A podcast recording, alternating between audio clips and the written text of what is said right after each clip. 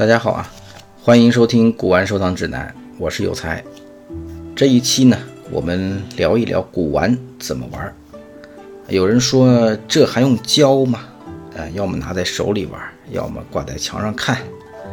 要我说呢，我们要带着一颗好奇的心，带着一种探究的精神和一份尊重的态度去玩，这样呢，才能得古玩之佳趣。享玩古之闲情，希望大家听节目的时候啊，帮我多点赞、多留言、多转发，给我多注入一些更新的动力。谢谢各位。我们呢，还是以瓷器来举例子。每一件东西拿到手里呢，我们就开启了一段探索之旅。最直观的啊，比如说器型啊、釉色呀、纹饰啊、画片呐、修足、款制啊等等信息。我们先做一个整体的啊年代判断，仔细观察每一个特征点，然后可以寻找一些同类器啊进行对比观察，来发掘其相似之处啊和不同之处。这里的相似的部分，实际上就是这类器物的鉴别特征了。也可以通过历史的数据来看一下此类器物的价格情况，来了解一下价格行情。这样你对这类东西呢，就基本能吃透了。但是如果只到这个程度呢，实际上还是不够好玩的。就拿器型来说啊，有些瓷器它的器型啊，实际上是从玉器、青铜器啊这些演变而来的。比如说从饰品，它就是从玉琮演变过来的。这样我们就有可能去探究一下玉琮的来龙去脉，一下子可以将历史拉回五千年前的良渚文化，以新石器时期的生产力水平。做出那么精美的玉器，也是非常令人叹为观止的。再比如很多的香炉啊，它就会参照明代的宣德炉的造型。那您再可以顺手了解一下宣德炉的历史啊，这可是百分百进口原材料啊，并且有朱瞻基同志啊亲自设计监制的一代名品。哎，这不又长知识了吗？你再说说同类器型吧，它同类器型里边也有时代的演变。比如说，宋代到清代这个玉壶春的造型，它是怎么一个演变过程？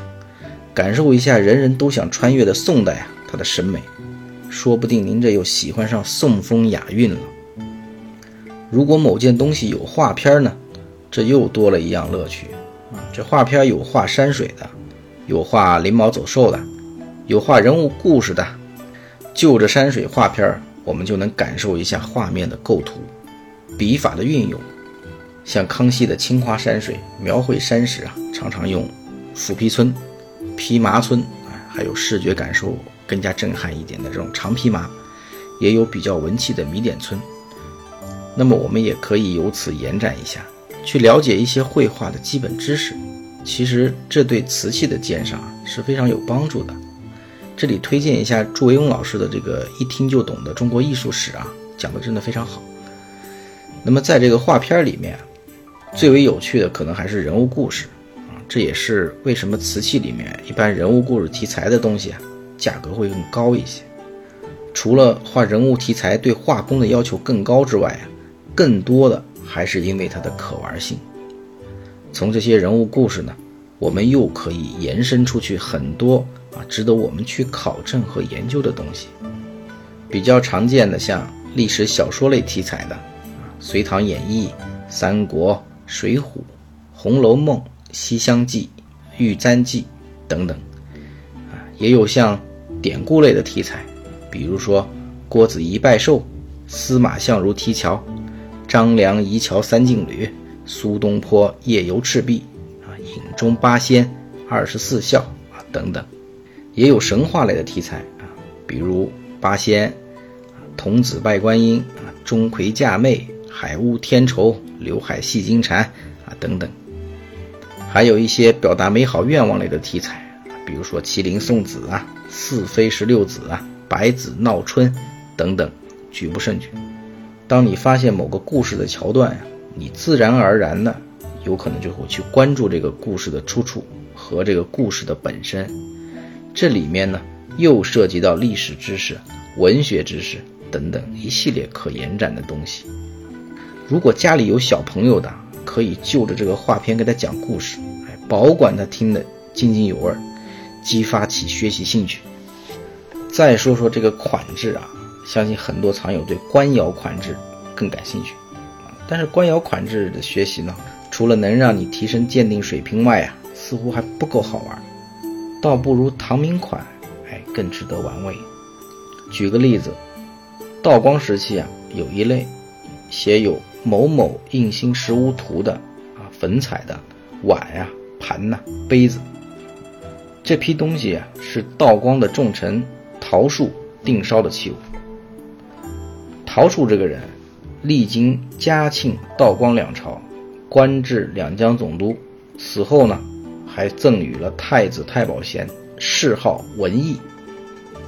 张之洞曾经说他是道光以来人才，当以陶文义为第一。如果你对陶术不够了解啊，那么他还有个女婿叫做胡林翼，这位花花公子啊，被这陶家闺女硬生生给调教成一代忠心名臣了。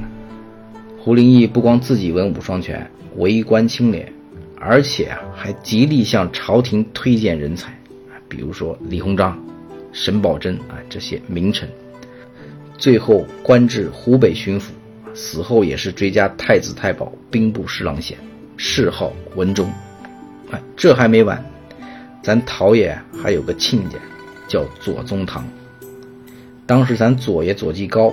正处在三世不中的人生低谷期，是标准的门不当户不对。但是咱陶也不是一般人呢。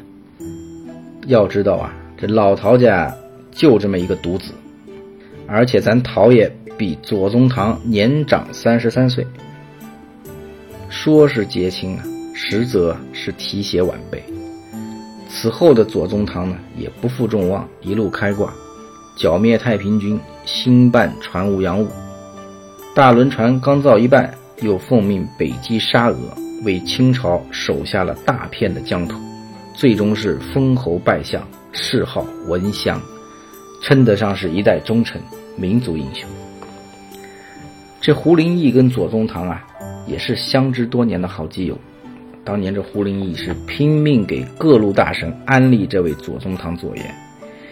推荐给他老丈人陶树，结果成了亲家；推荐给林则徐，这才有了后来的湘江夜话；推荐给了道光帝，啊，人左爷愣给皇上弄出一支部队来。所以呀，若不是有惊天伟地之才，哪能到处放光呢？那么问题来了，捋一捋啊，陶树的女儿嫁给了胡林翼，陶树的儿子嫁给了左宗棠的女儿。这还没完啊！胡林翼的妹妹嫁给了左宗棠的侄子，请问左宗棠应该管这胡林翼叫什么？欢迎评论区留言啊！好了，不能再发散了啊，要不然这三十分钟都讲不完。回过头来，咱还是说这陶爷的碗。这应兴石屋啊，是陶树幼年读书的地方。功成名就之后，道光皇帝亲自为他题写了应兴石屋的匾额。据说啊，为了这四字匾额，道光皇帝草稿打了好几稿啊，以示荣宠。所以咱陶爷不光将匾额磨刻上石，还定烧了这么一批瓷器，目的就一个显摆。所以你说这碗呢，好不好玩？好玩，它见证了一段重要的历史时期。当你手里的每件器物都能这样如数家珍的讲给你的朋友听。哎你也能小小的啊，不那么刻意的显摆一下。想象一下，一件器物穿越百年到你的手里，你在真实的触摸着历史，这种感觉啊是非常美妙的。我以前上学的时候并不喜欢历史课，毕竟那离我们太遥远。或许是上了年纪，或许是经历了一些事情，对于时间呢有了一些新的理解。接触到古玩之后啊。更加觉得人生苦短，白云苍狗。与这些古物相比，我们才是过客。著名的收藏家胡惠春先生的斋号“赞德楼”，我想就是这个意思。你收藏一件东西，也仅仅是代为保管几十年，赞德而已。所以，我们还是要带着敬畏之心，尊重、珍惜每一件器物。好了，今天先说到这儿，大家受累，多多点赞留言。我是有才，关注我，收藏路上带你走正道，少吃药。